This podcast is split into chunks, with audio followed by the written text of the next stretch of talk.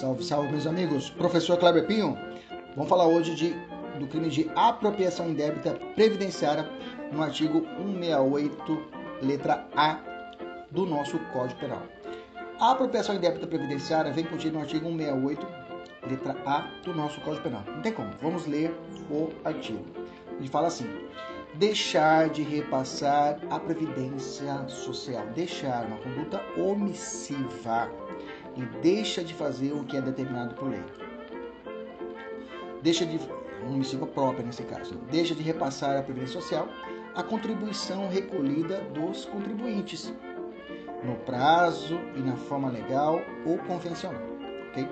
Reclusão de 2 a 5 anos. Então tá, se o cara deixa de repassar a previdência social o que é devido, o recolhimento de contribuições previdenciárias, ele comete um crime, ok? Comete um crime. Já adianto para vocês que, na verdade, quando o, o Código Penal estabeleceu uma punição por uma condição contra o Estado propriamente dita, é, ele sempre vai querer receber o dinheiro. Essa é um macete, tá? Toda vez que tiver um crime tributário, que vai mexer com a finança estatal, é, previdenciário, que ele mexe com contribuição, FGTS, vou adiantar para você. O legislador, é, o, o, o, o Estado, ele quer receber, ele quer dinheiro para ele não compensa manter o sujeito preso na cadeia. Ele não quer, ele não quer o sujeito, ele quer dinheiro. Então por isso você vai perceber que em muitas hipóteses aqui existe vários benefícios para o cara se o cara pagar logo a dívida, ok? Vamos ver as formas equiparadas aqui no parágrafo primeiro. Nas mesmas penas incorre quem deixa de recolher no prazo legal contribuição ou outra importância destinada à previdência social que tenha que tenha, né, é, sido descontada de pagamento efetuado a segurados, a terceiros ou arrecadada ao público. 2. Recolher contribuições devidas à Previdência Social que tenha integrado despesas contábeis ou custos relativos à venda de produtos ou à prestação de serviços. 3. Pagar benefício devido a assegurado quando as respectivas cotas ou valores já tiverem sido. Beleza? Questão: para que configure a apropriação débita previdenciária? Exige-se que fique provado que o sujeito queria ficar com o dinheiro das contribuições previdenciárias para si. Dito de outro modo, exige-se o animus rem sibi habendi, que nós vimos lá atrás, na, no, é, nós já vimos na apropriação indébita do artigo 58, né? que nós já fizemos outro podcast a respeito disso, dá uma olhada na apropriação do 58, que lá exige o dolo e o elemento especial subjetivo, que é o animus rem sibi habendi, ou seja, a vontade de ficar com o bem. Nesse caso, uma terceira forma de perguntar, eu podia até perguntar assim, é, uma terceira forma seria, exige dolo específico para o cumprimento de apropriação indébita previdenciária? Vamos lá. Bom, não, tá? É pacífico no STF e no STJ que para caracterizar a apropriação indébita de contribuição previdenciária não há necessidade de um dolo específico de apropriar-se do valor que é destinado à previdência, ok? Não se exigindo o ânimos rem sib habendi. Então vamos dividir.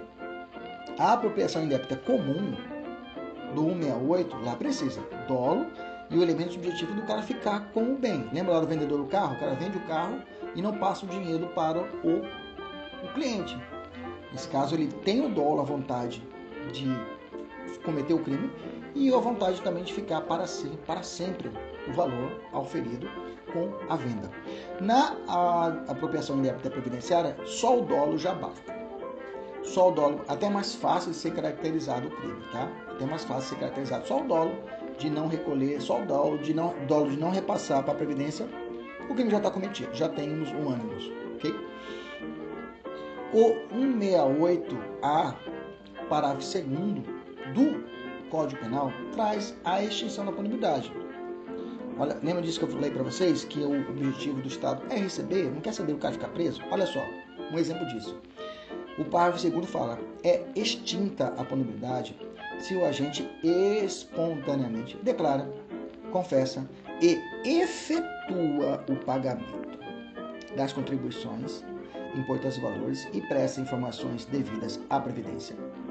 na forma definida em lei ou regulamento, antes do início, veja, não é da ação penal. Não é da ação penal. E sim da ação fiscal, que ele vai ser executado lá no fisco. Ok? Então quer dizer que se ele pagar espontaneamente o valor antes do início da ação fiscal, veja, o processo pode estar rolando aqui no penal. Se ele for antes do início fiscal ir lá e quitar, ó, tá, ó, desculpa aí, tá aqui o valor. A ação penal aqui, ela morre. A ação penal aqui, ela vai morrer.